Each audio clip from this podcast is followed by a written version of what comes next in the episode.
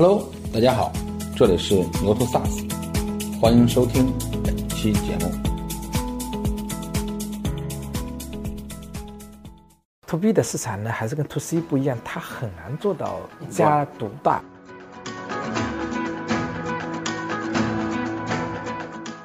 其实我们认为，我们给客户提供的不是产品，我们提供的是解决方案跟服务。就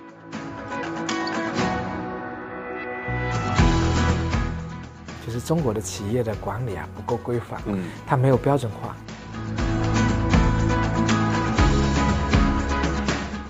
其实使命它本质上是一个战略的战略，就是你没有使命，你战略其实就不好定，你会很纠结。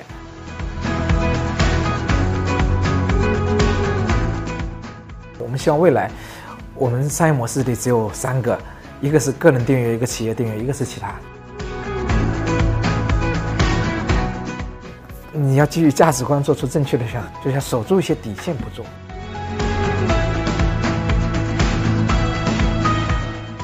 不要把用户当上帝，要把用户当朋友，就是己所不欲，勿施于人。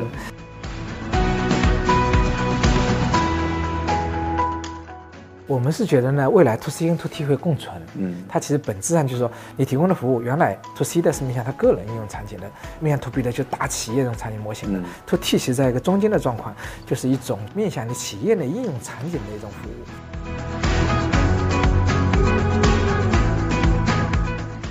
我觉得对软件公司来说，人是最重要的资产。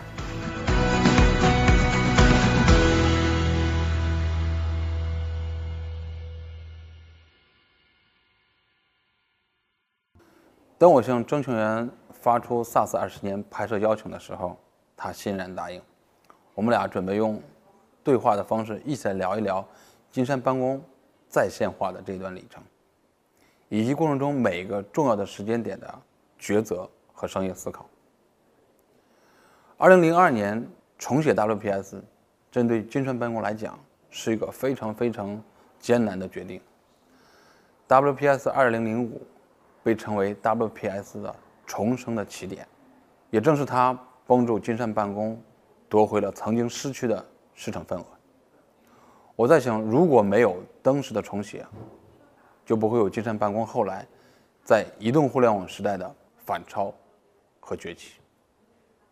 刚才说两呃两千年进的金山，是对吧？那时候是是之前毕业之后就来金山吗？还是？我毕业在外面工作了一年多，两年不到，然后就来了金山。你来的时候正好那个金那时候金山到底是个什么状态？那个时候，我就说达佩斯吧，反正应该是零一年左右吧，差不多是达佩斯可能历史上面最糟糕的那几年，因为刚好处在一个呢，呃，我觉得我们自己内部后来总结说这是黎明前的黑暗，就处在一个过去因为盗版啊，因为各种原因，传统的软件基本上在中国没有收入，对。然后微软呢又占据了非常大的一个市场份额。反正我记得当时两千年左右，有时候看到电脑报上做的市场占有占有率的调研吧，应该 WPS 是百分之零点几的这种规模，基本上不到一可以忽略的，不到一，基本上可以忽略的一个一个情况。嗯，然后应该是到了这个叫什么中国加入 WTO 开始，就是我们就进入另外一个新的一个阶段。因为两千零二年重写的 WPS 是吗？其实我们是在零三年开始做的，对零三年开始重写的那个 WPS，、然后到零五年发布。嗯因为那个时候呢，重写呢也是没办法的事情，就是因为那个时候，呃，中国加入 WTO 了嘛，开始政府开始带头做正版化，做知识产权的保护嘛，对，所以这个市场原来是没有的，一下子有了这个市场以后呢，哎，我们就发现我们的产品卖出去啊，用户用不起来，嗯因为之前呢，用户都在用微软的 Office，嗯所以他已经用微软做了很多自己的文档，已经有很多存烂的文档。那打开以后跑版啊、丢数据啊、嗯各种东西，他就不能接受。也不能兼容吗？对，不能兼容，因为毕竟每个软件设计思路不一样。对所以如果我们也曾经在呃零一年到零二年，我们也试过想在原来上面改，但是因为这个架构的问题，改起来会非常非常的痛苦。我还记得的，当时这个以前我们的 WPS 两千的文字表啊，它不能跨页的。表格是不能跨页的。然后为了表格跨页这个事情，我们都折腾了很长时间。会，但是你知道这个不同的架构一定要做成这个样子的话，它会带来稳定性跟复杂度非常非常麻烦的事情。所以后来我们自己觉得呢，可能重写是一个最好的选择。嗯，那个代价是不是感觉已经很大了？就是我觉得是不是置死地而后生的那种感觉？在那个时候是，现在回想起来，其实那个时候我们没什么感觉啊。那时候还是相对来说，这个都做研发嘛，也相对比较年轻，大家也不怕什么，就是说，哎，别人能做的，我们一定也能做，所以我们就做了。但是后来我们自己在回顾的时候，其实对金山来说，对特别对雷总来说，他是做了一个非常艰难的选择。嗯。因为有一次我把他当时两千年那几年的那个年会的 PPT 放出来了，我看了一眼，就是达佩斯在那个时候年会的 PPT 啊。对。就是他的那个那个时候呢，达佩斯的收入应该占金山整个金山集团占的收入是比例很低的，主要还是靠游戏跟那时候最让赚钱的应该是金山毒霸。独霸。那时候蓝山安全革命啊，跟瑞星那时候正正在那个竞争的时候嘛，那时候是杀毒软件最好的时候。但是呢，办公软件达佩斯这边呢确实有投入最大的研发的力量，然后这个重写呢对金山来说其实也是很大的一笔收入。我记得当时做了一个。呃，项目立项书吧，估计要做三千到五千万吧，在那个时候吧，其实对金山来说是一笔非常大的收入，因为那个时候金山其实整体的收入都不好。嗯，你刚才说两千呃两两三年开始重写，对对对，零五年发布，那时候叫 WPS 二零零五，对对对，WPS 那时候二零零五，你们对它抱有什么期待吗？我们在做的时候，我们就反正就提了一个目标嘛，叫做三大兼容嘛。对，这个也是迫于现实无奈定的这个目标，就是说。文件格式要兼容，嗯，操作习惯要兼容，二次开发要兼容，就是帮助这个用户能够比较容易从这个微软那边迁移到我们这边来，所以我们就定了这个目标。所以当时我们整个重构就按照这个思路去做。嗯，你还记得当时发布的那个时候自己的心情吗？因为那时候在写代码，那时候可紧张了。因为那个时候零五年发布的时候，其实我们内部都称之为叫做毛坯版、玻璃版，因为稳定性、功能网上都很差的。我还记得当时在北京开的发布会嘛。哦哟，我坐在台下就特别紧张，就怕他演示的时候出问题挂了，你知道吗？哎，那时候我记得有一次咱们去珠海的时候，去园区的时候，那次我就说七牛的徐世伟，徐世伟，嗯，你还有段宇段宇洛，对，是吧？说是这是当年二零零五版，然后几个核心的人吗？对对对，我那时候是做表格，负责表格，段宇洛负责文字，许世伟是我们整体的架构师，嗯，还有个另外一个演示，吕桂华，李桂华是在演示里面。啊，对。是因为那那时候我说，哎，正好这几个人啥时候能凑齐？我记得有一次，呃，金金山的那二十年、三十三十年的三十年，你们你们又用之前那个状态拍了个照片，对对对对对，是吧？上金山三十年后都聚齐了，因为那时候我们的老大是万里。哎，两千零五年的时候，嗯，虽然埋着头去写代码，然后去发布这个版本，然后那时候互联网其实来快来了，来了，其实来了，对，来了。然后那个时候，ASP。现在我们叫 SaaS 的那个版本，其实已经开始了。嗯，在国外呢，Salesforce 零四年已经上市了。那时候对在线化或者是互联网这种冲击，会对办公软件会有一些什么样的思考吗？那时候这种存在性的东西对我们其实没什么影响，但是那个互联网化其实对我们影响蛮大的。嗯，就其实现在回想来，回想起来，其实这达佩斯啊，应该是中国这种。互联网史上啊，特别在 PC 互联网上面，它其实还是一个比较早的一个进行者。对，因为零五年的我们发布那个版本的时候，我们做了一个很重要的决定，嗯，也就导致今天我们商业模式里面有很大的一半是这个东西决定。我们当时就想了，其实我们想法很朴素，但是没想什么这么多什么什么羊毛出在猪身上啊。但是就想说，哎呀，反正这个大家好像也都不怎么买办公软件，好像办公软件也只能卖给这个政府啊、企业这些东西。因为我们那时候都是做研发开发的，那么包括那时候金山的这个 slogan，我们的一个使命愿景里面有一句话说，让金山软件运行在每一台电脑上嘛。包括雷总、裘总都是很追求这方面的人，所以我们当时说，我们就做了个决定，说算了，我们干脆出个个人版，我们面向个人就干脆不收钱了。我我们那时候觉得，反正钱赚不到，有更多的用户用我们的产品。一个很好的一个信心的一个支撑吧，支撑我们往前走。所以我们在零五年发布的时候，我们就宣布了这个策略，说搭配是我们同时推出个人版，就是免费的政府版，这个企业版是收费的。然后我还记得的，当时那个看完发布会以后，前面一两天吧，好像一天下载大概反正两三 T 不记得，反正到了两三百万级。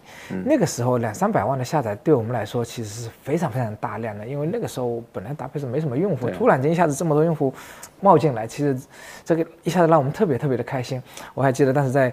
北京回珠海的火车上，我们大家都特别开心。有个有个同事说：“哎呀，当时我们应该说下载一个这个，让每个人交个一毛钱，我们都有很多收入，是吧？有个几十万收入，就特别。当然这是开玩笑了，就是那个那个那个版本发布其实给我们带来最大的一个收获，我们就觉得有这么多用户开始用我们的产品。对。这个是收获了信心，对，收获了信心。嗯，其实原来没有看到那么多用户，其实是还是愿意用 WPS。就是是那个那个时点呢，其实就是我们 WPS 整个团队啊，开始慢慢回到这个一个正常的一个状态下。哎，我们一方面因为有 WTO，中国版权环境开始变好了，有人开始企业政府开始买了。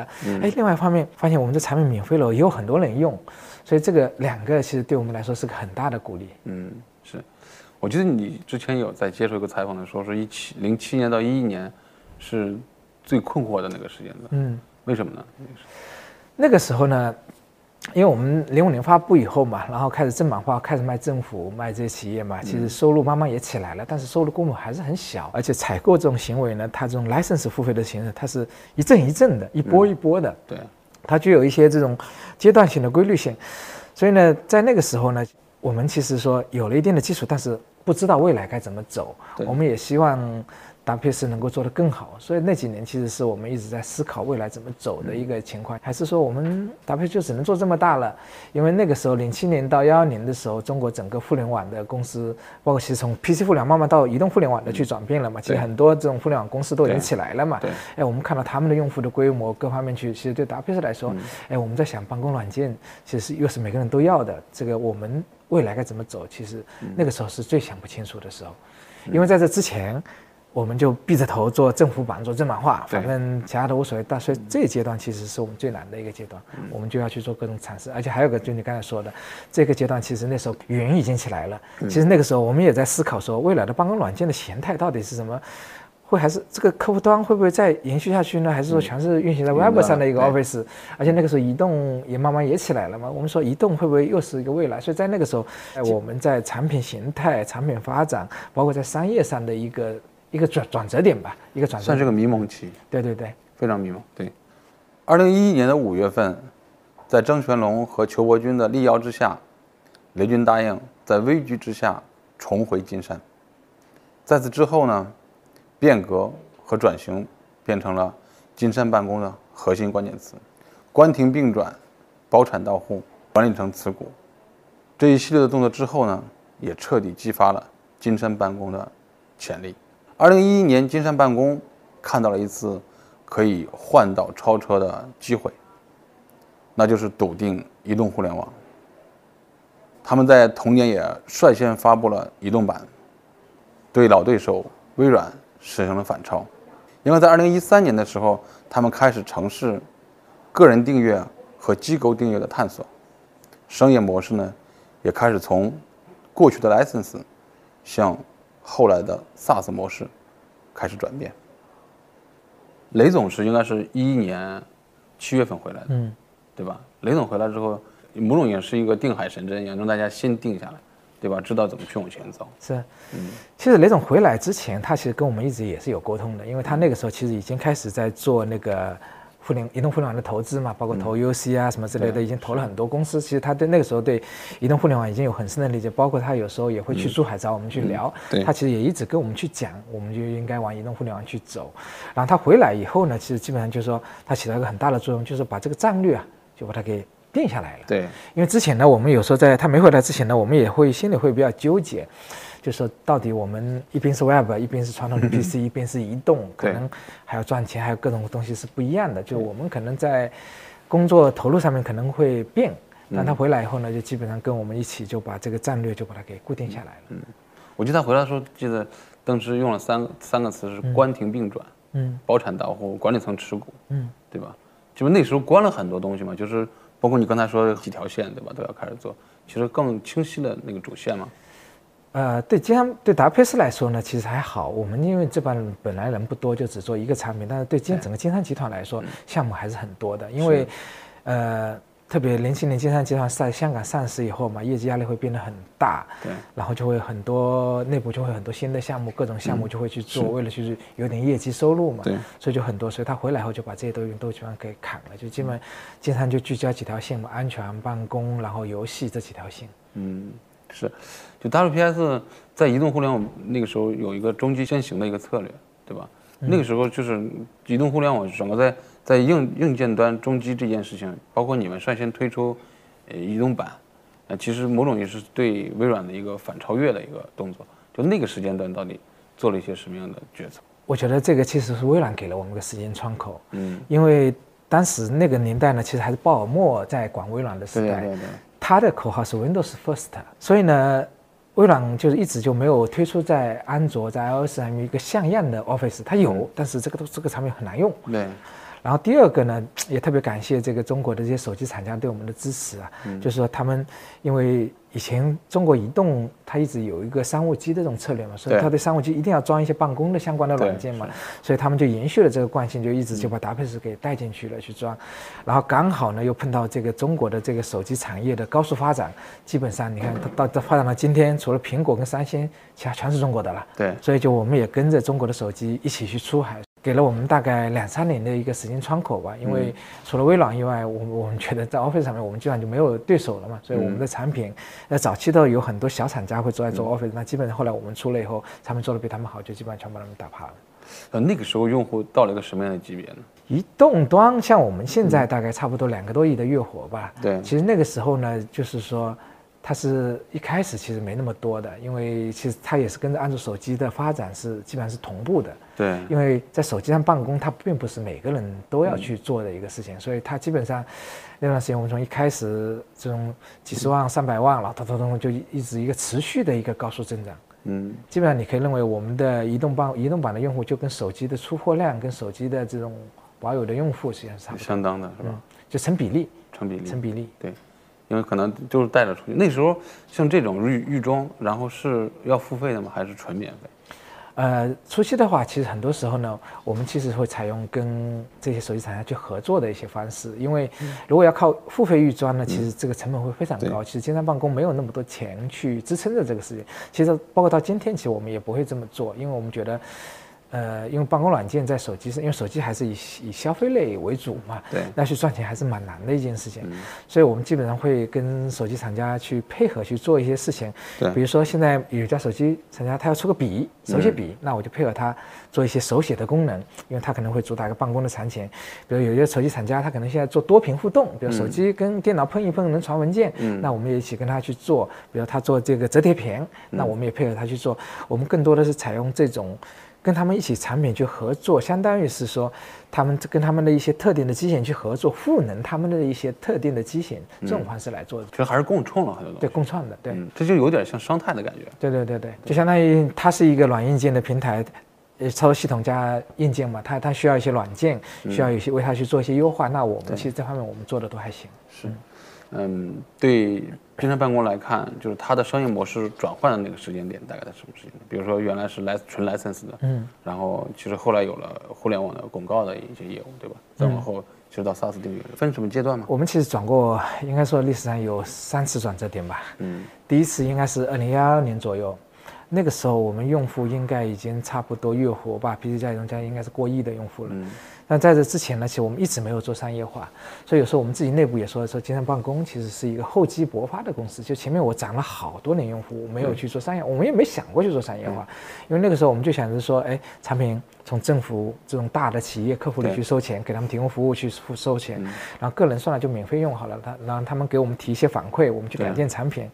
然后幺幺年的时候，那时候移动互联网这些都起来了，我们也看到说，哎，其实有一次我们在战略会上，雷总也提了一点说，哎，经常办公搭配是有这么多用户，我们其实可以尝试一下这个互联网的这种商业模式。嗯，那我们就开始试一试了，哎，开始试一试，因为我们用户量比较大嘛，就开始做广告。反正第一年就做了这个三千多万，其实我们很吃惊的，就是我们从来没有干过广告的一群人，反正用一些这种，反正。到处学 到处学这种去做上线就用三千多万，因为那个时候整个我们 to B 的销售也只有几千万，对，那就起来了，然后我们就开始，哎，今天呢，我们说，哎，这互联网这个商业模式，其实在我们这里是走得通的，通的。因为用户也能接受，这是第一个，就是我们开始从卖 license 就多了一个广告的商业模式，嗯。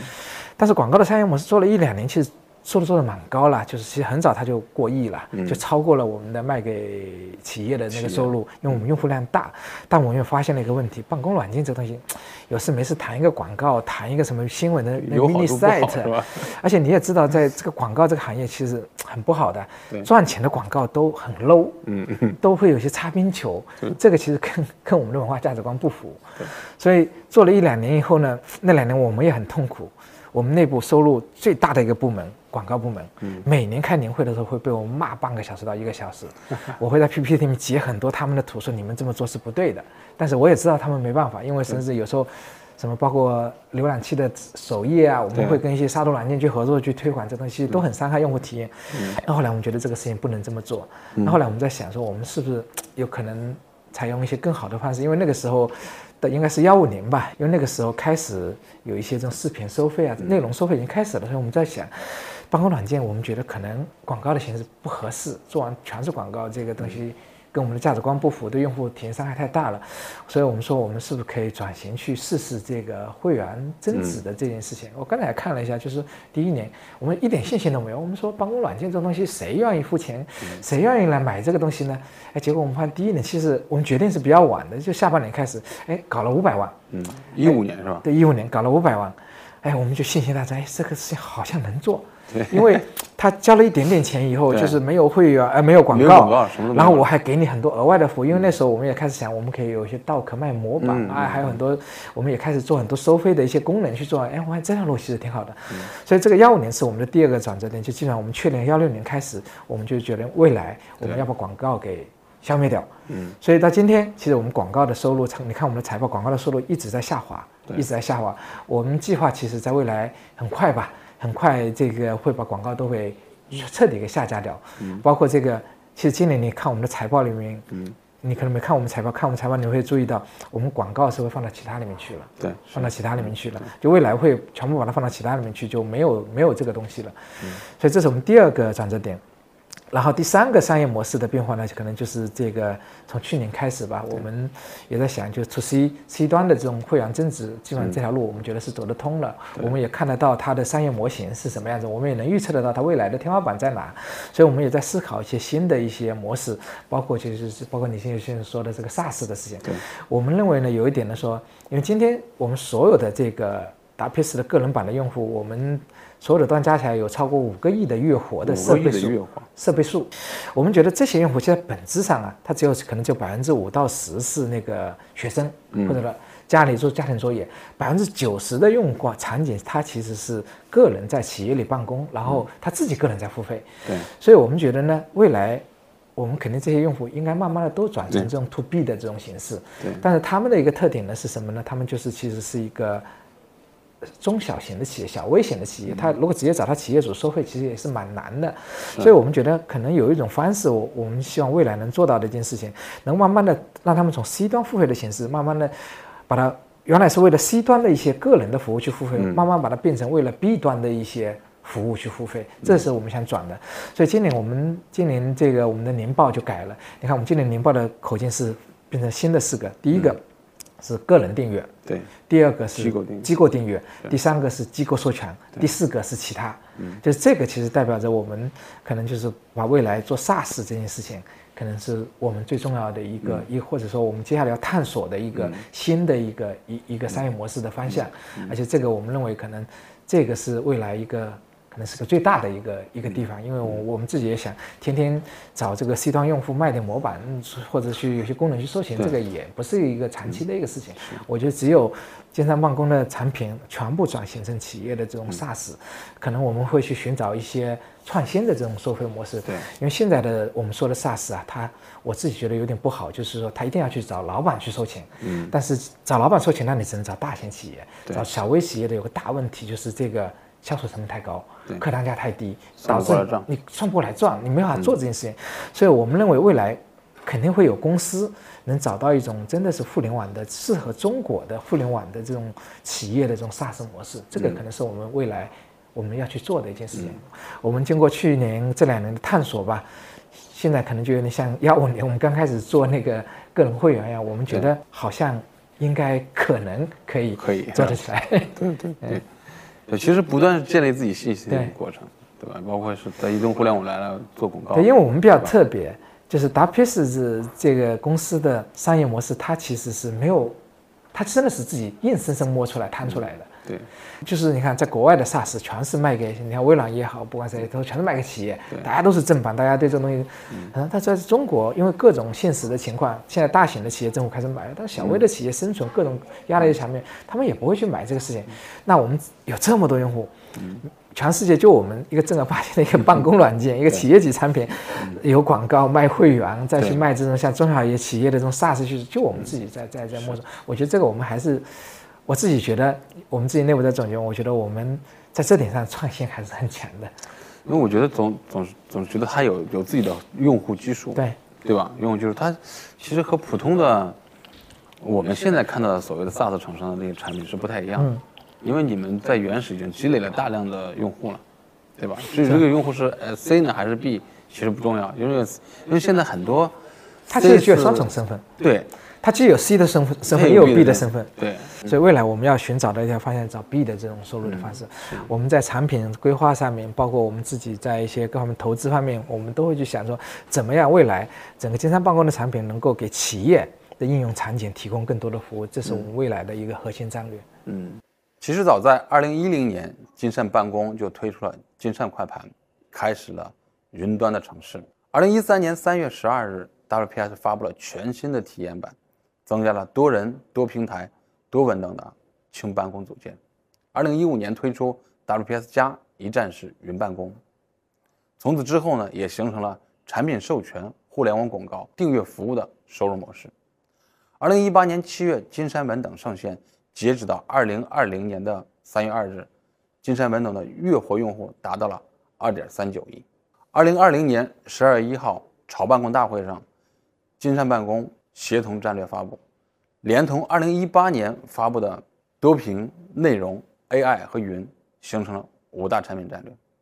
2021年12月22号，金山办公提出了一个矩阵、两个平台、三种生态开放的赋能模式，也实现了从产品到平台、从文档到中台的飞跃，同时也完成了从客户端工具到云服务的转变。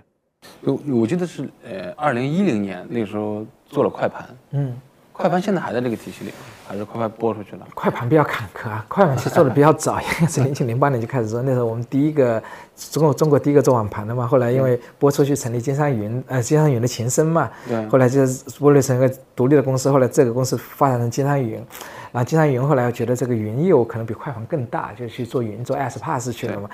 快盘又卖给了迅雷，迅雷后来又把它关掉了嘛。嗯，因为网盘这个东西呢，啊，对，因为在早年都是烧钱的，不像现在一样，现在当然可以赚钱了。嗯，现在这个这个订阅的这感觉。对对对对，嗯，所以快盘这个早停掉了。对，那个时候算是算是金山办公最早尝试互联网产品吗？是，其实我们在零八年、零九年，应该是零九年左右就开始做这个事情。其实我们当时做了两件事情，第一是做了个快盘。因为我们觉得做做云办公嘛，云办公首先你得文档得上云嘛，存存文档首先要存嘛。然后我们找了半天，本来是要找人合作，中国没有这样的产品，对，那我们只能自己做一个。是。然后第二个，我们在当时期我们就做了在线 Office，但是那时候做的太早，也没有一零年的时候哈。对，但是用户对这个东西也不买账，那用用来用去，你这功能比这个。因为那时候的 H 五的技术也不发达，我们很多东西要靠 Flash 去做，很多东西做的体验很糟糕。然后中国大家对这种还是强依赖于端，所以那个时候那个产品做出来以后，运营了一段时间，后来我们就把它关了。一零年其实很早，一零年那时候，那个是重要时间点是什么？三国大战，也就大概是那个时间点。差不多嗯，差不多那个时间点，那个是确实是那时候那个那时候应用体验可能会差很多，对吧？那就那个时候，呃，那时候。移动互联网还没有真正的开始，对对吧？然后那时候智能手机还是各种智能手机都有，对吧？呃，还不算完全统一，对吧？那时候整个做一个应用要做适配，就用要花买很多机型去做适配，对吧？我觉得你们肯定经历过这个这个部分，对吧？哪个是哪个中 WPS 到底什么样子，是吧？什么手机我们我们那个测试组都有，对对对 说的每一款新手机都得买。对 对对，是是是。轻办公那时候推是一三年，是对啊，那轻办公我觉得有一点点像你一八年还是两千年潮办公上提的那个轻协作，是。是我我我觉得还有有一点点异曲同工。轻办公其实这个事情我们是坚持下来的，因为我们当时为什么取轻办公这个名字呢？就是因为快板拆出去了，所以呢，我们当时现在就是我们肯定不做同步盘网盘这个东西了嘛，所以我们在想呢，但是办公还是要云办公嘛，嗯，我网盘只是一种。把文档搬上云的一种方式嘛，就是就像它顾名思义，就是一个云盘嘛，一个网络磁盘嘛。但是我们觉得可能办公还是有更多的形态，所以我们就当时就尝试轻办公。其实包括今天的金山文档啊，包括我们一系列的这些协作，其实都是在占领持续这么发展下来的。我们觉得怎么把用户这个用把用户的文档。包括人的这个团队的协作关系，包括日历啊、偷偷代办各种东西，怎么有机的整合在一起？其实那些想法，其实这些想法，其实都是当年的轻办公，我们就开始有的。只不过这几年我们逐步、逐步、逐步的一点点的在帮他实现，在实现这个事情。轻办公这个名字还在有没有了是吗？轻办公我们现在内部不叫这个产品，现在不叫这个。嗯嗯，现在叫什么？现在我们会叫云文档，嗯，会叫金山文档，叫这这样的名字去叫。嗯，而且现在呢，还有一点呢，就是说。其实用户对这个东西感知也不像以前那么强了，因为用户已经习惯了在用我们的云，所以我们也不会特别去突出说这是一个什么新的东西。就是我们觉得云这个东西，在现代的软件里面，它就应该就是一个基本的一个。一个组成部分，它不应该单独去提，所以我们也很少教育用户这个事情。就像现在一样的，这个你看我们财报公布的这个数据，存在用户存在我们这里的文档的数据已经超过两百多 P 了，而且这个增速非常快，增速非常快。所以就是说，我们认为今天以前我们已经不需要再再去提这个事情了。我们认为办公软件它一定就是软件加云的一种方式，端加云或者说全纯云这种方式，这个已经不需要刻意去讲了。那个时候之所以提前办公呢，因为那个时候。大家还是在用传统端的时代，需要有一个不同的东西来去教育大家。现在不需要了。嗯，教育客户。嗯，我总觉得就是像 SaaS 也好，云也好，到最后其实就内化到生活里面去了，到工作里面，就大家其实感知不到，但是无时无刻又存在。就像就像电一样，对吧？因为我们其实但不太在乎电那个，但是它一旦停掉，你会感受很深刻，感受很深刻。所以我觉得未来云办公也好，还是 SaaS 也好，我觉得可能都会是这样的形态，可能就会消。某种意义上带引号那个消失掉，对吧？大家就就就会很在意。有一八年，我觉得你们提了，比如说多屏，对吧？内容，AI 云 AI 云 AI 协作，嗯，为什么有个内容在里面？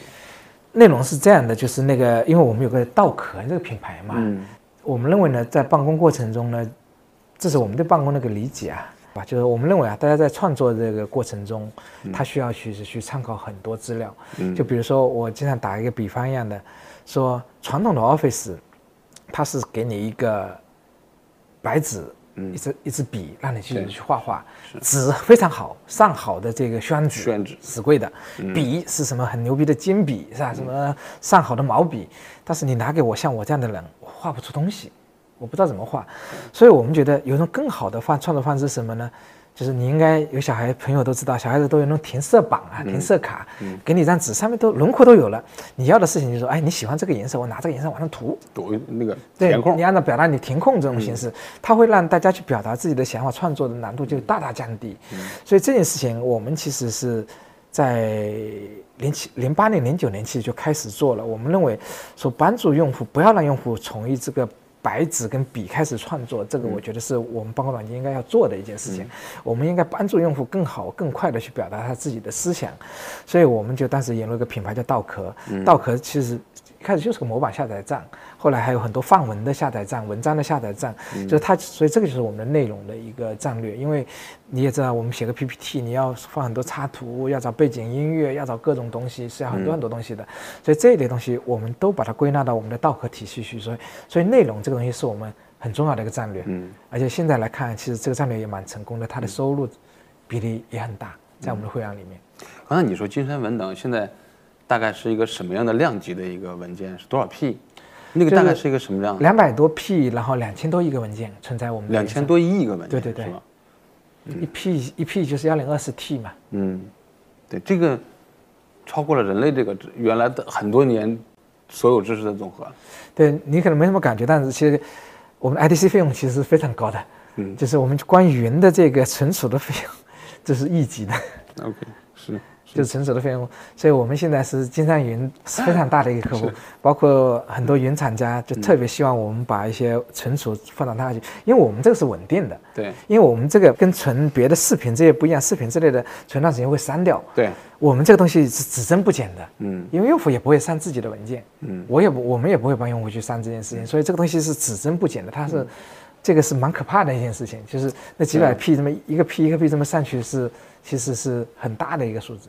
是。你现在怎么看竞争？比如说，因为你某种意义上变成了一家云的或者 SaaS 的公司，这些年其实和钉钉也好，企业微信也好，其实有可能你们是竞合的关系。就是精神办公和他们之间的这种这种竞合的关系，到底是一个什么样的态势，或者是什么？你你怎么去去理解这件事情？我就举有一次那个谢鑫来这，我跟他聊的那个场景，我是这么跟他聊的。我说很简单，第一个呢，本身呢，像飞书他做的东西，它是一整套的办公东西嘛，但是它的文档，它其实是跟传统 Office 还是不大一样的。对它是解决了一部分场景，其实还有一部分场景，其实飞书也是解决不了的，飞书文档。所以今天飞书也会跟我们正在谈合作，飞书里面它传统的一些 Office 的处理，还是得让我们来帮他去处理这个事情，这是第一个可以合作的点。然后第二个呢，就是说，呃。他们的客户群其实跟我们的客户群也不一样，所以包括我们去年开发布会的时候，在讲我们那个发布会的时候，我们讲我们的目标客户群这一整套的办公，我服服务我们主要是服务政府啊、央企啊、私有化的这些场景。然后像飞书这些，它可能是服务现在 TMT 公司头部的民企，然后像钉钉跟企微可能会呃服务那些中小企业、中小型企业或者一些更小一些一点的企业，是这么去分。我觉得我们几家用户群不重低，还是有些差异。然后第二，我们大家在产品的定位上面也是有些差异。嗯所以今天你看，我们跟钉呃钉钉里面的，你随便发一个 Office 文件，那个处理都是我们给他提供的。飞书也是，然后这些我们其实都是可以合作的，都是可以合作的。当然有些我们我们肯定会有一些产品线我们会重叠，会存在竞争，但是我觉得这个还是合作大过竞争吧，因为我觉得 To B 的市场呢还是跟 To C 不一样，它很难做到。一家独大，因为其实是我自己，因为做了蛮多年 to B 嘛，就是包括我跟很多客户聊过，特别是企业客户，他其实需要的是服务，他需要的是个性化的服务，不一样的服务。对他不像这个 C 端一个标准化的一个产品，所以我觉得 to B 市场它会它的竞争跟 to C 还是会不大一样。嗯，所以在这点上呢，我们就秉持一个比较开放的一个态度，还包括百度，百度不是有个如流一套吗？百度每年帮我们卖好好多钱的，卖我们的那个在线的文档的处理的能力，就是我们就把它集成在如流里面，如流就是我们的一个合作方。嗯。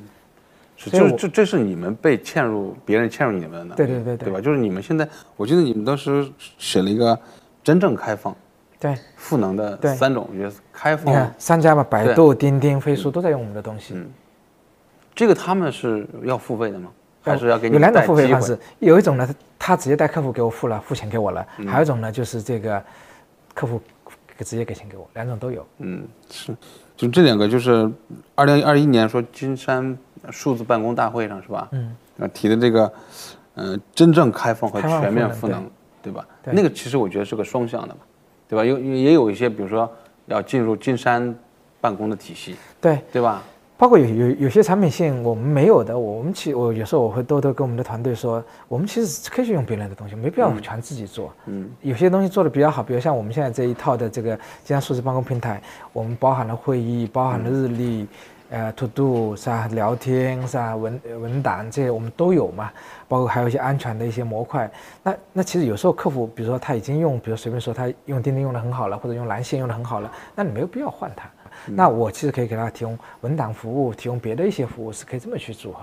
所以包括在开放线上也是一样，我们的思路跟别人不一样。别人他们几家做的东西呢，他们是实际上是以一个完整的产品提供给客户。嗯，这个产品也会带来他的管理理念，但是他这个产品当然也有一定的开放性，它有 API 嘛，有个这个平台线嘛。那我们的做法可能不一样，就是说我不提供一个平台，我是提供组件给你，你来组装。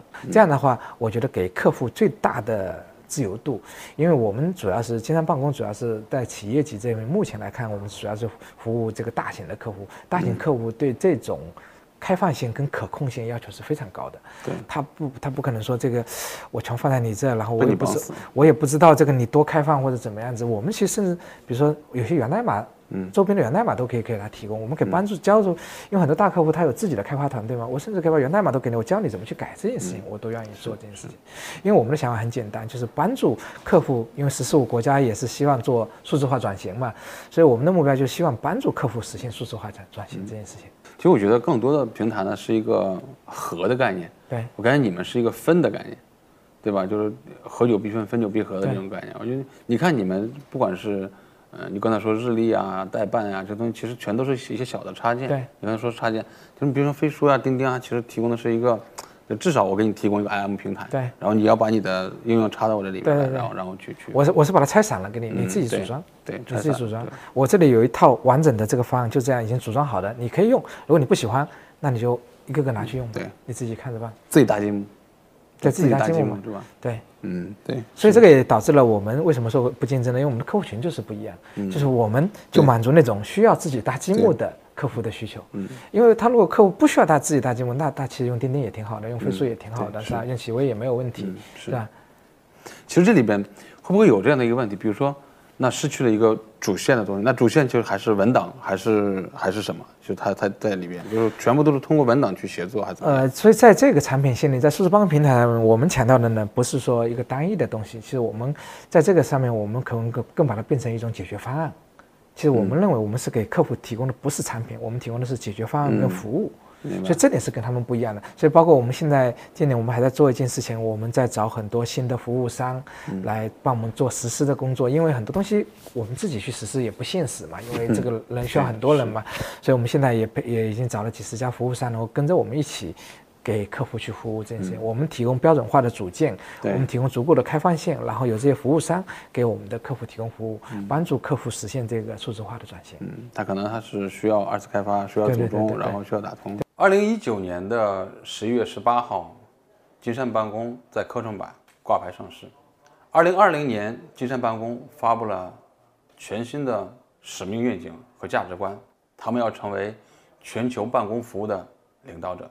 二零二一年的十二月，金山办公启用了全新的 logo 和 slogan，绽放智慧的力量。二零二二年的一月七号，WPS 也宣布品牌升级，启用了全新的品牌理念，新建无限可能。我觉得金山是金山办公是一九年十月十八号在上海挂的牌儿，对吧？嗯，上市那天我也去了哈。嗯，那个时那个时候那天晚上的心情是什么？不大，不是不大现实的那种，不真实不真实，嗯，不真实。嗯，因为我们其实这帮人，包括我这么多年啊，就是金山办公现在的员工都在啊，就是还有老员工很多嘛，就我们不是为了说去上市，不是为了图资本去做这个东西因为如果我们要为了上市，为了钱，因为我们早早就干不下去了，你知道吗？所以很多年，我们团队可能自己有一些自己的想法，有自己的一些理想，有一些自己的追求的人才能留在这里。所以我们没想过说要去上市，而且从来没想过上市以后股股价多少钱的一、一个事情。我觉得到今天为止，其实我都不考虑这个事情。哎，我问一个问题，就是肯定会有一些人，然后出去，然后做了互联网创业，因为本身有技术嘛，嗯。做互联网创作，那个支撑你们留下，或者是那个核心是什么呢？那个信仰是什么？信仰，我觉得其实还是我们这帮人就是一个呃一个不服输吧，因为达 PS 这个品牌很特别，非常特别，就是从邱伯钧时代开始到雷总这个时代，一直以来大家很多时候说到民主软件，嗯。都 WPS 是个代名词，嗯。就是今天为止是好像中国很少的一个这样的产品，所以基本上呢。我们其实也代表了很多中国人的一个想法，我们都认为中国，我们中国人这么勤劳，对，哎，这么吃苦耐劳，我还苦我什么都干，我们应该能做出一个好东西，应该能够这个做出一个被用户认可、被全世界的这个用户认可的一个产品，可能就是一个这样的一个信仰吧。嗯。所以你看，你来我们这看我们的文化价值观，我们第一条就是用户第一，嗯。包括我们的这个这这这个使命愿景里面，我们所说的第一句话，我们希望成为这个用户喜欢、社会尊重的这个员工自豪的公司。嗯，我们不会说把显得我们要做成一个多大的公司，这个不在我们的这个目标里面。就是我们去年在讨论这个我们的这个使命价值观的时候，我们当时是讨论蛮久的，就是说我们当时在做使命价值观跟愿景的时候，我们当时说我们应该总结我们过去三十年，就是你问的这个问题，我们为什么达佩斯还活着？嗯，我们是为什么？我们其实是。怀着这个想法去去去去定的这个东西，所以我们大家就定出来一个，这个大家讨论出来共创出来，这不是我一个人想出来或者那个老板想的，是我们从这个总裁室到总监到员工，我们做了差不多快一年的讨论，就各种讨论，我们觉得大家选择了这个，我们觉得我们要成为一个这个用户喜爱，是吧？这个社会尊重、员工自豪的一个公司，然后为用户提供超出预期、不可思议的体验的这种办公软件的这样的公司，啊，最后才是有我们希望成为全球的办公的。这个领导者，嗯，但是我们自始至终不会说什么对股东负责，我们没有提，也没有说要成为规模特大的公司，什么最牛逼的公司，这这些我们都不提。就是还是一家很很务实的公司，对吧？就是就这个是我们能够活到今天的一个原因。对，就是我记得原来雷总说技术立业，对对吧？来讨论这个问题，就是。拥有的名字是用友嘛，嗯，对吧？就是用户之友，用户之友。对，他们第一条也是核心价值观中也有技术。我说这两个同是三十四年的公司，为什么如此的相似，对吧？就是是那一代人创业的时候，就是植入了那样的情节在里边嘛？我觉得这个跟创始人有关系。对，创始人的性格，他的追求就决定了这东西。你就看裘总，他就是一个程序员文化出身的人，对，是吧？雷总，你看今天他就是是个产品经理，嗯，就所以他们俩就决定了金山的这个基因，它就是这个样子，嗯，所以我们去年在做为什么做文化价值观这些，我们就怕上市以后大家飘了，有这么多用户 这个飘了或者怎么样子，这个变了是吧？这个这个就会有问题，我们还是要回归初心，所以我们花了一年时间去干这件事情。其实，在外界大家还是有点点糊涂的。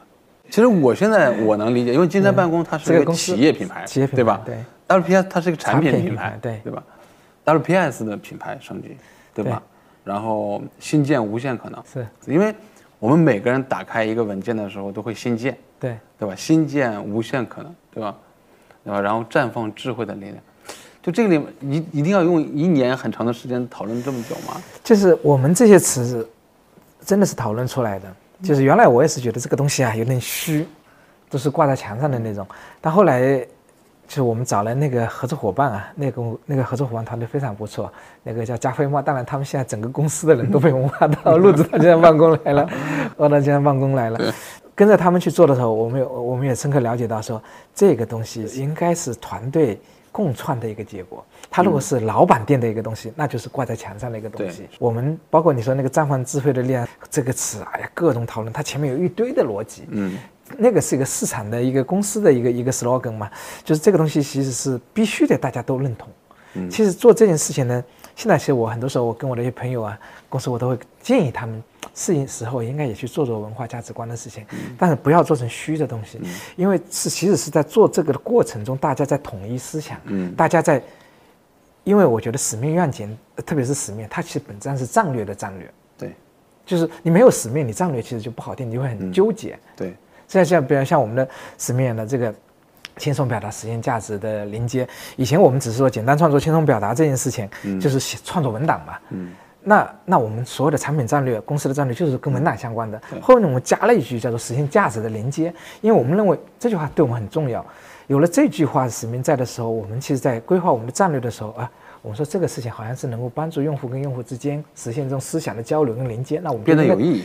值得做，跟公司的使命是符合的。对，如果你没有个这个在，你的战略，哎，我们天天在讨论说，哎，这个东西我们要不要做，是吧？这个东西要不要做？我们说啊，这个事情别人做的比我们好，我们就不做了吧。就都都都会这个样子的，或者说有时候会做一些完全无关的东西都有可能。它其实使命，它本质上是一个战略的战略，所以我们是对这件事情，我们团队从上到下都是非常非常重视。包括你说新建无尽可能，这个也是在绽放智智慧的力量之后。之后。然后他们团队也是花了很长时间，这个是他们团队达佩斯团队他们自己提出来的。自己提出来的。对，我觉得这个就非常好。我觉得这也代表着你知道吗？也代表着我们接下来要发为我们下一个版本的一个一个产品定位。嗯，原来我们新建只是新建 Word、Excel、PowerPoint、PDF 那些东西，那就新建无限可能，是吧？我们就会更多的很多东西，很多东西，对，嗯，会有很多东西可以说，这也是它也就指导着我们这个下个版本该怎么去做。所以这些话呢，就是说我们是很认真的去对待它，嗯不是挂在墙上的。嗯，这个个人订阅和机构，因为个人订阅肯定就是你刚才说的会员费啊、到壳啊这些内容的东东西嘛，对吧？这机构订阅呢，其实现在。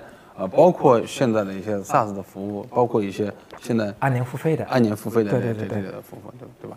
还有一部分就是你刚才说放到其他里边，机构授权，还有个机构授权，就传统的 license。对，我们是把广告放到其他去了，放其他，就这个变化。嗯，这个未来会有一个什么目标？比如说在未来这种输入，其实其实其实这种改了以后呢，其实我们其实很明显的表达了一个观点啊，我们希望未来我们商业模式里只有三个。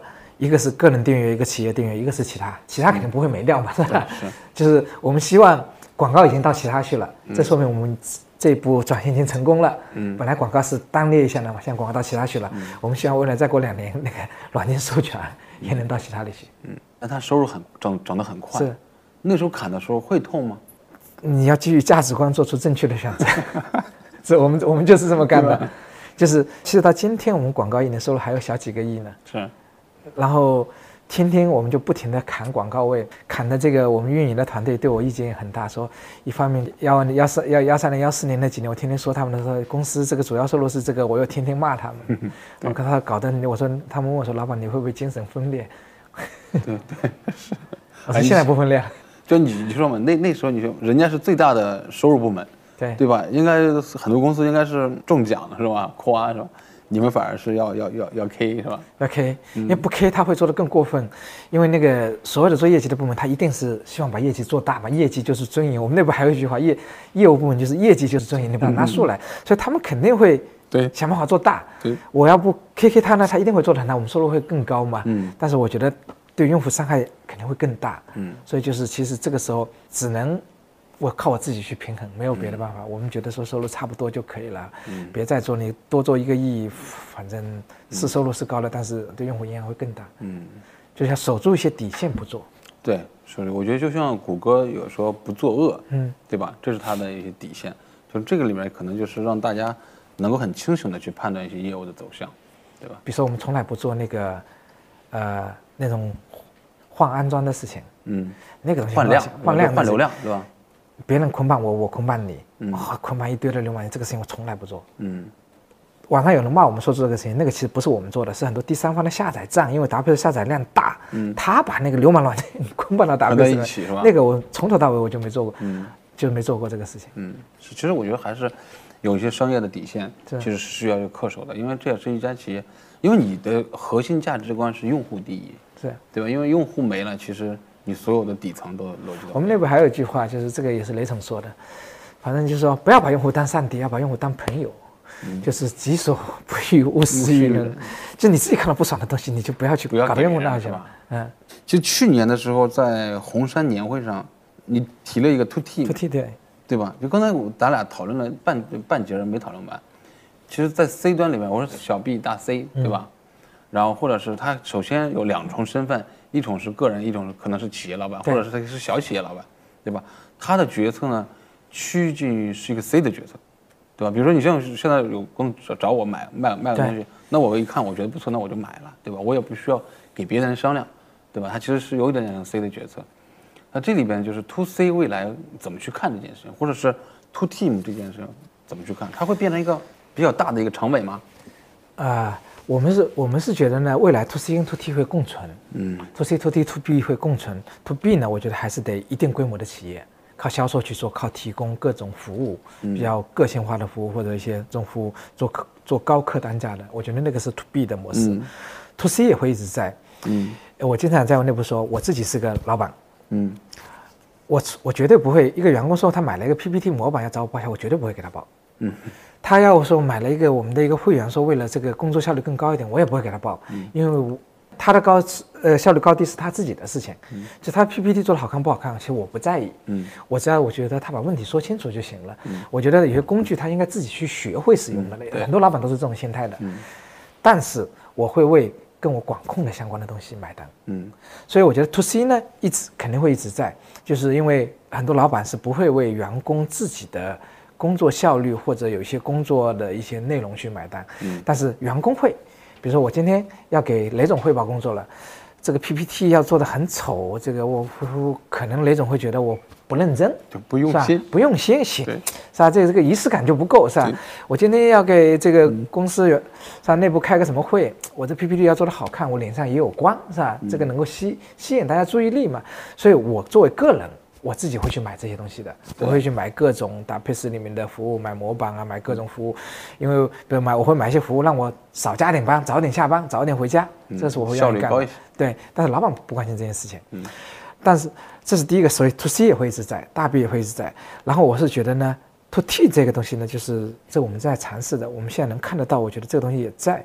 就如果我们有办法把很多呃小企业主关心的。应用在解决它企业内部场景的问题，以一种互联网的营销方式卖出去，这个是我们定义的 to T。嗯。它其实本质上就是说，你提供的服务原来 to C 的是面向他个人应用场景的，原来面向 to B 的就大企业这种场景模型的、to T 其实在一个中间的状况，就是一种就是面向你企业的应用场景的一种服务。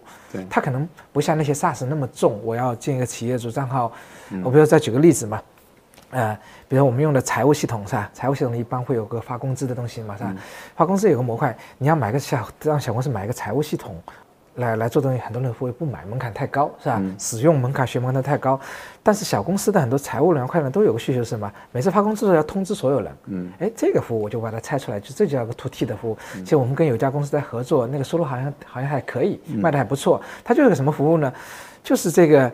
每个月发工资的时候，他利用我们这个服务给大家发发短信、发发微信通知，说，哎，工资给你发了多少钱？对，这个东西它就不是一个 to C 的场景了，它不是为了个人办公，它其实是企业的，为了一个小部门，对一个部门或者是一个企业里的办公场景，就这类东西我们把它称之为 to T，但是它又不是卖它一个薪酬管理系统、一个财务系统这这么复杂的一个东西，嗯，所以我们现在正在尝试的就是一种这种方式，嗯，因为我们觉得这种方式是一种相对销售成本比较低的一种方式，就是用户使用门槛也比较低的方式。其实有有的 to B 的人会会觉得，嗯，原来的整个的销售这个周期太长，比如你大 B 肯定销售周期很是长，对吧？小 B 呢，也是这些企业的质量又不好，对吧？因为你的销售成本又高，对吧？你那个账刚才你说算不过来，嗯，那 to T 呢？如何就刚才你说他有有人是信仰，就是说未来是不是可以干掉销售？我不要销售，我可以做一些，呃，自己通过营销的方式去去做，我不需要我的销售团队扑下去，然后去见客户去喝酒，然后就完成这个，因为产品太薄，然后他不可能就是我我插下去之后，我发现我又算不过账来，对吧？我觉得我不知道 to T 未来会不会是这样的一个中间层。我们的理解的 to T 呢，还是肯定是不能靠销售的，因为销售还是成本的问题。但是我觉得销售一定是要存在的，因为作为大 B 啊，一定规模的，因为肯定，所以我们也希望我我们经常办公的销售，我们现在内部就是这样的，我们销售就是那种，这个叫什么？这个衣冠楚楚的，能够跟客户去谈这个信息化、谈数字化、谈这些事情的人，因为这个东西是大的企业的需求，它需要销售去传达这东西。但是这种小 B 的这种小微的这种，它是肯定没办法那个。嗯，是。就刚才你你讲，就是金山办公所有的商业模式或者所有的事儿都是独有的，对吧？因为国内国外都找不到像金山办公这样的一个一个实力或者是一个对标的一个部分。比如说现在来这个时间来点来来看，就是你们在 to B 里边或者 to C 里边借鉴了一些什么样的内容，然后真正的 to B，比如说广告式的，嗯，对吧？还有什么是也是 to C 的？你你的会员也算是吧，只不过我们是跨行业班跨行业办。对对，我们是哎，我们我们当时觉得像 QQ 音乐啊、视频网站这些起来，大家好像也要付费了嘛。因为那个时候，其实我们两个判断，第一，它这个还是很关键，一个移动支付起来了，嗯对。大家小额支付习惯了，嗯，然后第二个呢，就大家也开始为内容知识付费，知识付费也开始起来了，嗯。所以这两个就是哎，我们觉得说我们可以试一试这个事情，嗯，是，不到壳它其实也是知识付费，对内容付费嘛，内容付费嘛，对吧？就未来会还会有一些什么样的小点嘛？比如说，比如说在内容端，就是除了道道壳本身现在做的一些事情，内容端的东西其实，呃，我们七七八八已经做了挺多东西的。嗯，然后未来来看呢，可能对道客来说，我们可能未来主要一个发展方向是什么？把内容做精。嗯，要精品、精致。对。就现在呢，我自己内部我们经常也在讨论开会这个事情。我们东西数量很多。嗯。但是呢，精致度还不够。嗯。比如说，我们其实也希望是什么？至少道客商城它能提供一套像 Costco 一样的，你可以闭着眼睛买的那那那那那种。嗯。当然也有很多长尾的东西，当然你可以去挑那个东西。是。这个是我们的一个发展方向。嗯，确实是。我觉得呃，现在大家对内容的品质和内容的要求越来越高了，对吧？虽然大家呃获取是一个需求，对吧？我我快速能够获取到它，我是一个需求。但我获取到之后呢，就我一旦能够快速获取的时候，我就需要要求我的品质是更好的。对吧？是这个，我觉得需求是 OK 的。今年第一个季度来看，就整个机构收入是百分之十六点六八，我看这个数据哈，机构订阅占百分之二十六点七四，对吧？这两者之间的这种差距会越来越小了。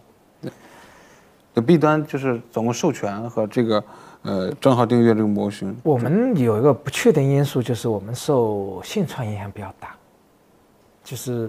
如果没有现创，肯定是订阅会越来越高。比，但是现创如果它，因为它会有阶段性嘛，一来像去年一样，去年我们现创就占大头嘛，就是这个还是要取决客户，因为信创那边呢，大部分用户选择的还是 license 的模式。对，嗯，其实我觉得就是，呃，我能感受到的，其实刚才你讲就是那个三个商业模式同时存在，包包括就是它有一些的比例会慢慢在变变小，对吧？这某种意义上就是从你的心里来说。如果你给你一个时间节点，你说我我已经转型成功，或者是它已经过去了，或者它还没有到，它是一个什么状态？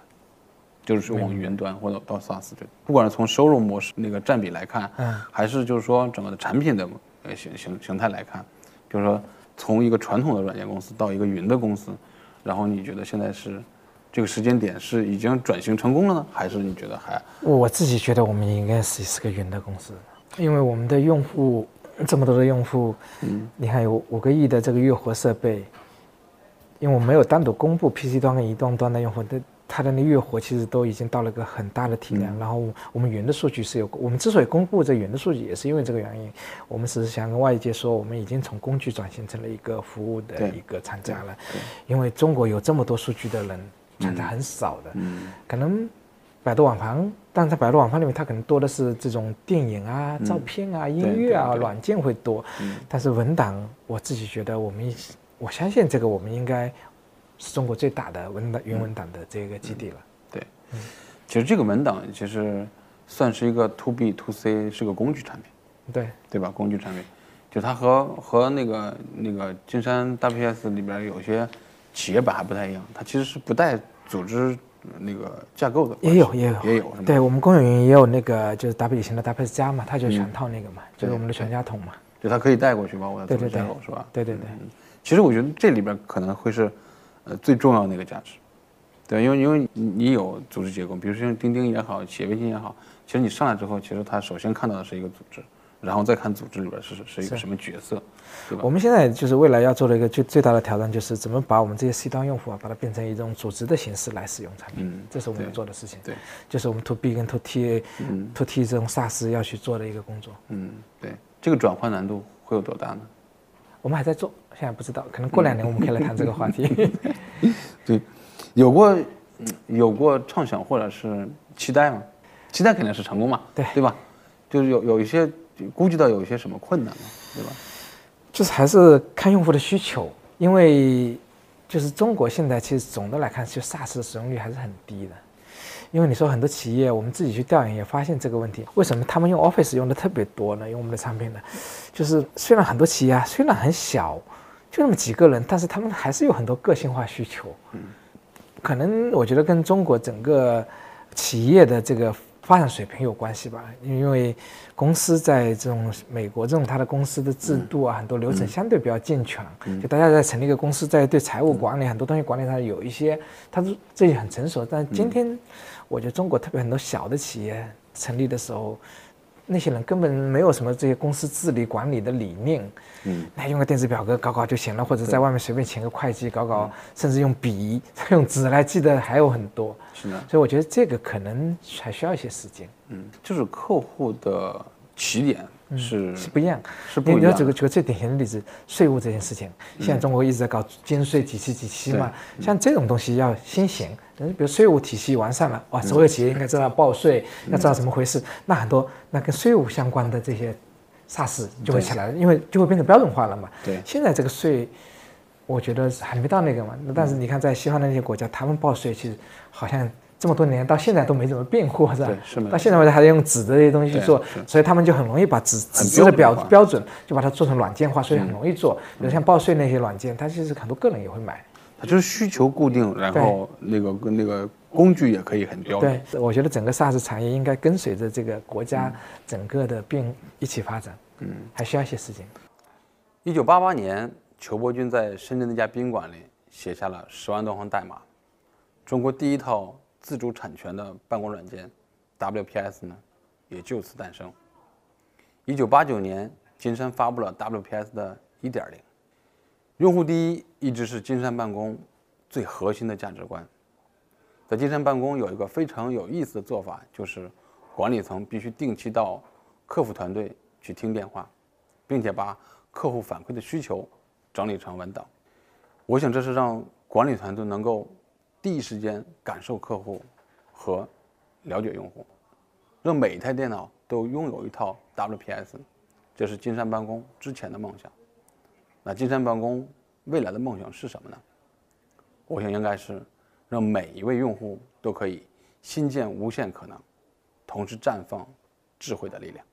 就你你刚才说，像裘总是第一代程序员，对吧？雷总算是第二代程序员，对吧？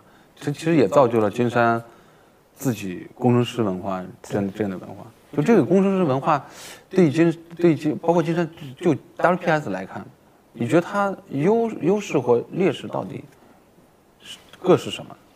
工程师文化呢，它带来一个最大的优势是什么？因为作为我觉得对软件公司来说，人是最重要的资产，是吧？因为我们所有的工程师，我们所有的产出全部是靠工程师，不是靠机器，不是靠设备，是靠工程师的。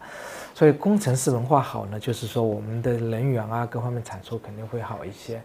但是呢，它也会带来一些劣势，就是说可能因为像我们金达 PS 经常办公这边呢，我们就会可能对产品，我们的产品团队就会偏弱一些，包括这会会出现一个这种情况。嗯反正这个就是包括我们的可能 marketing 啊、销售啊，可能这也也会弱一些，因为在公司里面，这个叫什么程序员是老大，主流是吧是吧？是啊？雷总说程序员是老大，是吧？这这个东西，那其他产品或者市场或者运营有时候提一点东西，可能就会被怼回去，是吧？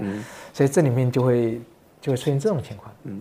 就你就在在金山这样的一个一个体系里边，销售都不是最强势的，啊，我们销售不是，销售运营都不是。对吧？对，对，就是一般的做程 to B 的公司，销售那是肯定是老大嘛，是吧？横着走啊，横着走啊！哦，我刚签了一个客户，你们一定得给我跟上啊！他妈改不了你这个，想办法给我加班。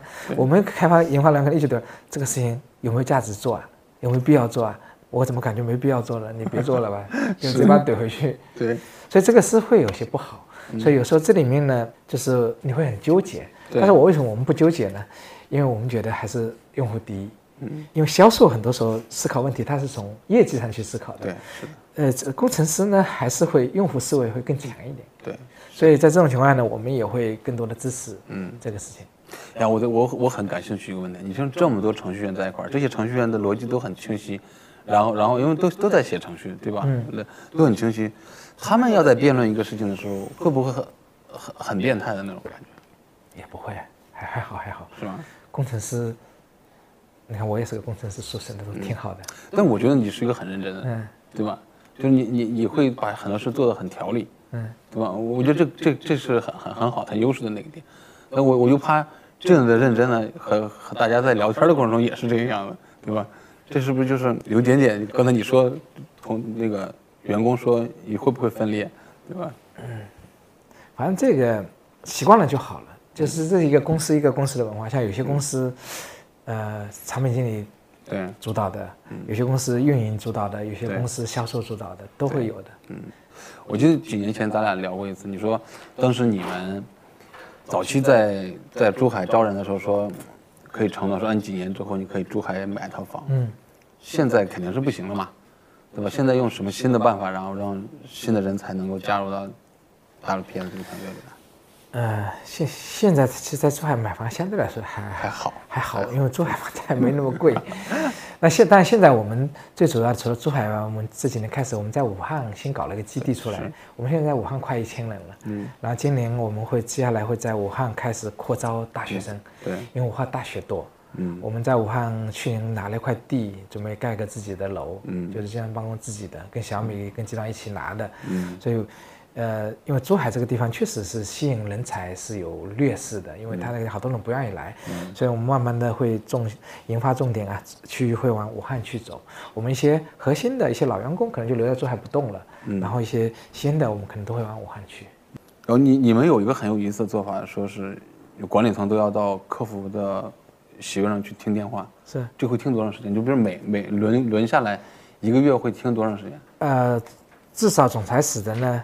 至少每年至少要听一天，嗯，就是高级的啊，嗯，然后我们最主要的是让产品经理要去听听，是吧？产品经理至少一周，嗯，就要要是连续周还是还是怎么还是，反正一年一年要一周，一年下来一周，对，因为我们产品人比较多，我们排没办法排过来，排不过来。然后我每个月会跟客服会有个会，就我自己啊，嗯，每个月会有个客服会，嗯，因为我会看看这一两个月每个月有什么新增的，嗯。我们是不是有干了什么坏事，什么之类的，把它搞坏了，什么之类的，我得知道这个事情。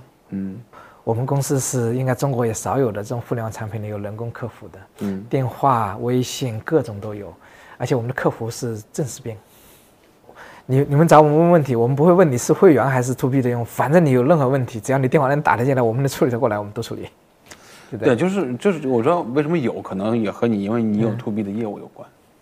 其实 to B 的少，全部处理大部分是 to C 的业务是吧？因为 to C 用户太多了，对是。用户有些，哎呀，这个功能不会用，都会打电话问你。嗯，是。基用户基数在那儿，然后你又开放了这样，你说你说如果如果企业微信把客服开了，那企业微信啥也别干了。对，对吧？几乎是天天就。反正我们是有一个团队，反正每年这个团队每年每年在加人。反正我记得之前，呃，雷总第二次回来，对吧？其实把金山办公整个产品迭代的周期是提了一个量级的。对吧？就是那那个，当时这些研发人员能够那个感受到，或者是能够能够应付得过来吗？还好，因为那个我们其实这个也是我觉得我们作为中国的这种软件公司的可能有些优势吧，因为我们可能就是这个环境啊，我们大家很早就接受到了这种互联网的这种开发模式，所以大家接受度都很高。嗯，就是像今天，哪怕到今天，像我们的 PC 端啊，几乎天天在发版本。我们有各种什么那种灰度发布的机制，因为，啊，因为现在用户量太大了，我们做一个什么东西都不敢一下子推给所有人，因为万一有个什么问题考虑不到的问题，那就会造成大祸。所以我们有一套很完善的这个回头机制，我们会随机挑选一部分客户先推送过去，然后再看崩溃率啊各方面有没有变化，甚至我们会去回访用户看有没有什么问题，就我们有一整套的这样的机制去做这个事情，所以。因为本身对于技术人员来说，对于这种更敏捷的开发方式，其实大家是喜欢的。嗯，其实我们不是特别喜欢那种，哎呀，老板，我要做一个产品，先给我个两年时间规划，两年以后交成第一个版本，知道了，以后每年交会一个版，这种事情，好像大家不会去干这个事了。对对，已经过了，已经过去了，过去了。就刚才我们，就刚才咱们俩讨论，就是说，为什么很多人留下来，然后接着完成。呃，金山办公这这三十四年走过来的那个历程啊，陪着走过来，对吧？你刚才也也在讲，嗯，刚才讲那个梦想或者那个坚持，对吧？可能是一个国产民族情节，对对吧？也就是感觉一定要做出一一套可以和微软抗衡的，嗯，对吧？抗衡的一个软件，中国人的自己的办公软件，确实，你包括当年。你像邱伯军在在深圳把软件写出来，一个人是是算是一个人写，一个人写，对吧？一开始他一个人，十十十多万行的代码写完，我我其实我现在不能，我不知道你和雷总那个邱邱总聊没聊过，就是当时他写写完那一刻，他是一个什么心情？是是是是是解脱呢，还是感感受呃那那种自豪感？我我有时候。如果有时间，我可以给你打个比方，因为我我我自己也写了很多年代码嘛，对每次发一个版本就像生了一个孩子一样，哎，可以放松了，或者说高考完了那种感觉一样，对吧？发一个版本就是高考完了，就是我们开发的人都基本上就是一个这样的节奏。发版本之前，那没日没夜的加班，因为那个时候改 bug，测我们的测试团队不在发版本之前，他也不会发威，到快越到发版本的时候，测试变得越牛，还总是能发现你无数的问题，所以那个时候就是大家就轮组转到最后，那发完版本就是考试考完了，放假。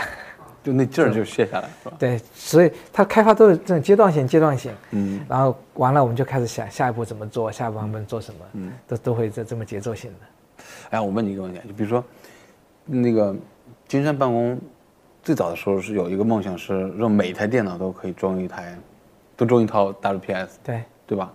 现在有什么变化吗？比如说现在现在让你说梦想的话，你你新的梦想的话是什么？像现在梦想，我们希望成为一个啊，用户喜欢，嗯。是吧？呃，社会尊敬、员工自豪的公司。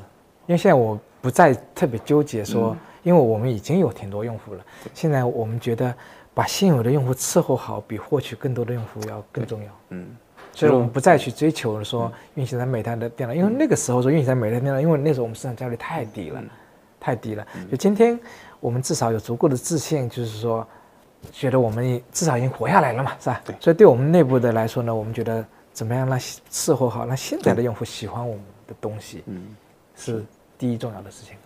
对我，因为我什么对对你的两个 slogan 很感兴趣，嗯就是一个是绽放智慧的力量，嗯一个是新建无限可能。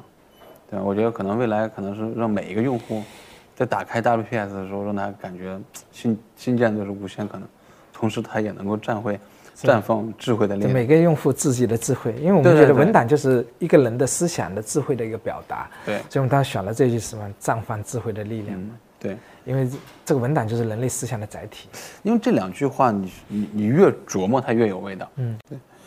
就 WPS，呃我说走到一个从一个传统软件，再到其实跟着互联网、移动互联网这波，然后再到现在的云，对吧？我觉得其实一个三三波。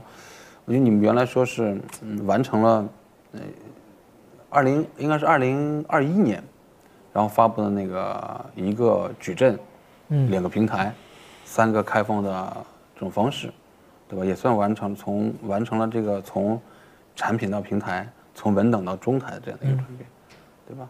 就这这里边还有一句话呢，是完成了那个客户端工具到云服务的一个转变。这个怎么理解？就客户端工具，我对客户端工具的理解就是你一定要安装的一个 客户端一个一个是一个软件，对吧？就我们原来你比如说在 App 上或者是 PC 上，我一定要去安装一个一个软件去下载安装，然后才才 OK。这个 其实今天你看啊，其实今天移动互联网上面，包括你就说淘宝吧，如果你不装个淘宝的端，淘宝那网页你没法用。就是其实今天中国的互，其实全世界的互联网，差不多都差不多都是这个样子，特别是在中国，基本上就是端加云的，对，端加云的概念。嗯，以前纯工具呢，就是说，用户跟你厂家是没有联系的，我是纯工具割裂的，嗯割裂的，我只是为了做成一些事情。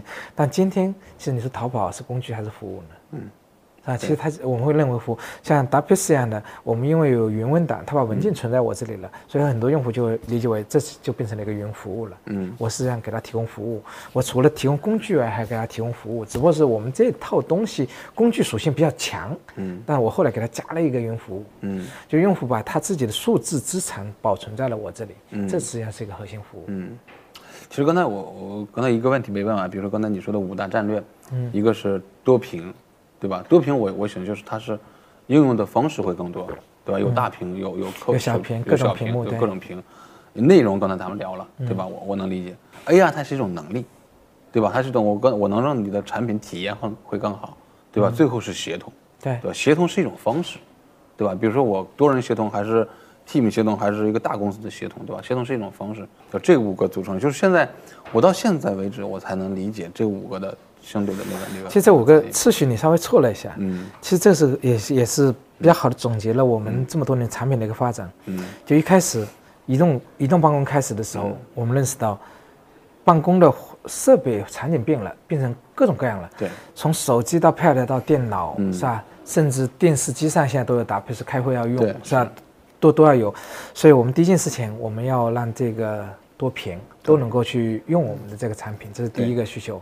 然后内容它是个独立的啊，因为我们刚才说做这个产品中，我们需要呢，刚才讲了，我们觉得这是一个产品的一个属性，是吧？AI 其实也是个属性嘛。嗯。然后其实它的主线呢，就有了多屏以后呢，你另外一个需求就来了，你数据怎么在这些设备之间流转？流转。你总不能用 U 盘拷来拷去，什么东那太 low 了嘛，是吧？所以自然而然，所以我们当时就开始做。做快盘，嗯，做云文档，做轻办公，就是因为我们希望在这多屏的环境下面，你一个人很多设备，我有个云帮你很好的连接起来，让你实现这种一体化的办公，所以就有了云。嗯，然后用户有更多的数据到了云了以后呢，我们又发现一个事情，文档天生做了不是给自己看的，所有的文档，百分之九十九点九的文档一定是给别人看的，因为它承载着刚才说的人类的智慧嘛。对，它要绽放它的智慧的时候，它就得文档就得流转。对，所以。所以我们就引入了协作的概念，我们帮助协作，就是我们的使命一样嘛，实现价值的连接嘛，连接。嘛，就帮助用户更好的去流转这些文档，这是我们对协作的一个理念。所以我们就其实我们的核心呢，脉络呢，就是说多屏云协作，然后在这个过程中，我们还有两个这个辅助的内容跟 AI，让这个产品变得更好。嗯，是这样子的。你你这样聊完，我会更更理解，嗯，对吧？在二零嗯二零一三年，你刚才说那个，就是就是金山办公中来了五千万美金，嗯，对吧？那时候全把这些钱全砸到了研发上，研发对对吧？那个时候那个节点，然后是一个什么样？就是对接接下来后来金山办公到到上市这个阶段，一直到现在，它的意义会是什么样子？其实那笔钱啊，其实我们没怎么花，但是它对我们的作用非常非常大。它有几个意义呢？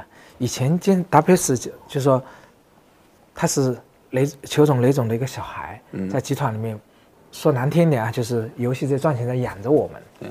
然后那次呢，其实是我们第一次自己应对市场，嗯，去让市场去给我们估个值，嗯，到底我们也出去说称称重嘛，我们有几斤几两，几斤几两，几斤几两，就是通过那次融资，我们能够更好的认清楚我们自己，嗯，到底是一个什么样，我们应该从这个。打个比方，从象牙塔里走出来，我们应该更好的去这个投入到这个市场里面去。以前我们就闷头做产品，是吧？反正集团一直支持着我们去做，我们也没想那么多。但是那融了资以后，那就不然有小股东进来了，你得对小股东负责了。负责了。原来这个雷总、裘总这个好棒啊，反正这个搭配是亲生儿子啊，你再怎么都得做下去。那现在小股东进来就不一样了，所以就把我们给推向了这个市场的，往进一步更市场化了一些。然后第二个呢？这笔钱进来以后呢，让我们有了信心。嗯，我们就是在投入上胆子也更大了。原来我们老是招人也不敢招，然后什么市场费用也不敢投，这也不敢搞，那也不敢，因为穷惯了。嗯，什么都不敢。穷怕了。雷总说，当你账上有五千万，趴着五千万美金的时候，你什么事，你就会走得快一点，你就感动了。对。所以那五千万虽然我没花，但是趴在账上，我们哎觉得自己有钱了，我们敢去干一些事情了，那我们就开始。招兵买马就加大投入，结果加大投入，收入又起来了，结果说导致那笔钱没用，没用，这是一个。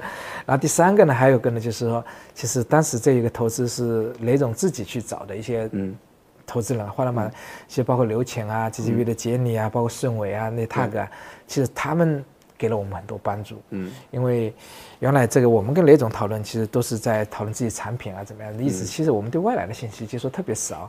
这几个投资人还。非常好，很称职，帮了我们很大的忙。在那几年，呃，是在很长的几年里面，有时候我们碰到一些问题，我都会去找这些投资人去聊，因为他们会从在从在行业市场的角度上给你一些不同的建议。所以我觉得这次的那那次，其实我们就融过那次资，融过那次资，就是这次融资，其实对达比斯后来的发展其实是至关重要的。嗯，就是说。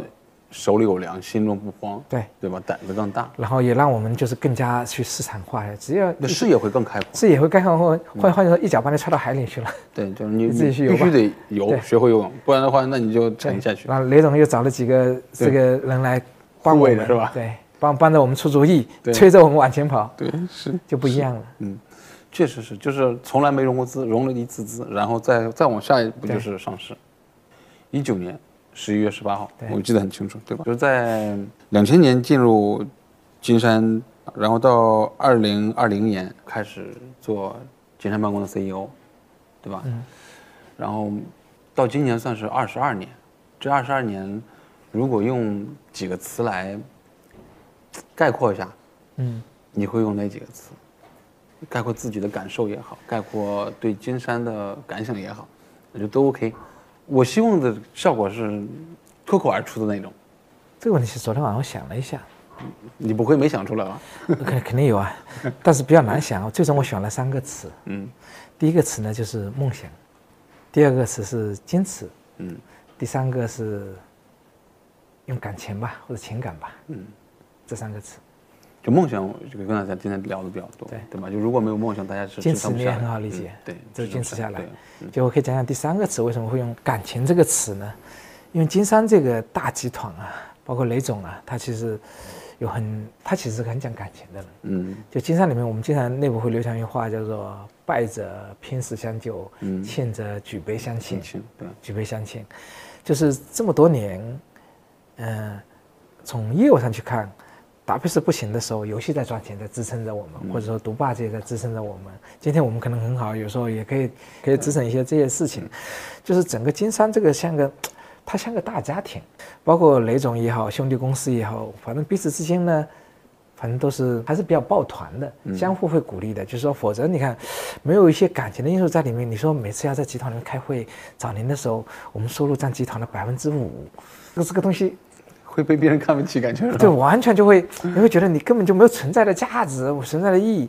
但是好像就是经商，它可能特有的文化里面，大家还是可以比较讲感情的。嗯有时候在我们不赚钱的时候，我们就我就会自居说，哎，我以老大自居，达佩斯是经商的老大，老大是吧？哎呀，老大现在穷了一点啊！你们老二、老三现在这个出去做生意赚得好是吧？就大家还是能够一个比较好的一个一个一个像一个大家庭一样，或者我可能用家庭这个词可能会更好一点。嗯包括到包括到今天为止，其实都是这个样子。我们每个月会一起开例会，雷总会召集游戏云我们几家子公司每个月会开例会，每个季度会去开会，半年会开总结会，啊，大家会相互出出主意，这个其实是很重要。它不像一个。不像一个普通的公司，你说有梦想的公司很多，坚持的公司也很多，但是有个这种 特别讲讲感情的公司其实不多，而且你也知道，金山的业务其实蛮复杂的，这么多年，杀毒软件、游戏云，哎，中间还有很多其他的业务，它就像个大家庭一样，它不像一个 不像一个纯的商业化的公司。我不知道这个词是不是合适，我昨天晚上想了半天，我想不出来这个词吧。你可能你说这个词可能像个家庭，嗯。或者像个感情，对，就就类似这样的词汇。情感，情感，嗯。情感层面其实很多的，包括今天这个我还在这里干，我们还在这里干，其实更多的还是对于这个公司、对集团、对雷总、对裘总这些的一种情感吧，或者一种回报，或者我觉得这事情我该去做。照理说，哎，我现在退休了，我也很舒服，是吧？但是我还是会继续在这里做下去。包括我们很多人其实也是这么去想这件事情。是嗯。你不嫌弃我，我还想干，那我们就一起再干，对不对？就比如说，包括现在今年，今年我们做 SaaS 二十年，嗯对吧？你怎么看 SaaS 二十年，对吧？就比如说从从你这个角度来，我觉得中国 SaaS 二十年比 WPS 三十年还艰辛，还难，还难。嗯，嗯，对吧？这个难在哪儿呢？就是比如说，就像上次我说，他说他这个启动很缓慢的，其实我是觉得还是我刚才在说的那点，就是中国的企业的管理啊不够规范，嗯，它没有标准化，对，就是因为中国有公司才多少年，美国有公司有多少年，所以这个东西他们的这个公司法、公司的各种管理制度流程很成熟，每一个成立公司的人在学校里面都学过这个东西，对，其实连我都没学过公司法。对，你看我我也是个大学毕业的，我这个所有的经验的知都是后来学的。对，就你那你说那些小企业，他哪懂这些东西？报税这些完全不懂。对，所以我觉得，可能中国的 SaaS，因为我之前，我说我们也经常讨论过说，中国的 SaaS 元年其实讨论过很多次。我觉得核心原因还是这个问题，就是因为 SaaS，我们说的国外的 SaaS，它只能它基本上都是企业的管理产品，嗯，管理对，没有规范、不成熟，这个管理 SaaS 就很难。但是工具 SaaS 是可以的，嗯，比如说像钉钉企微或者像我们这样的是 OK 的。有些跟管理相关的，我觉得挺难的。嗯，是，我觉得可能还需要一些时间。还需要一些时间，嗯，期待那天早点来呗。好了，本期节目到这里就结束了，感谢大家的收听，请订阅本栏目，下期再见。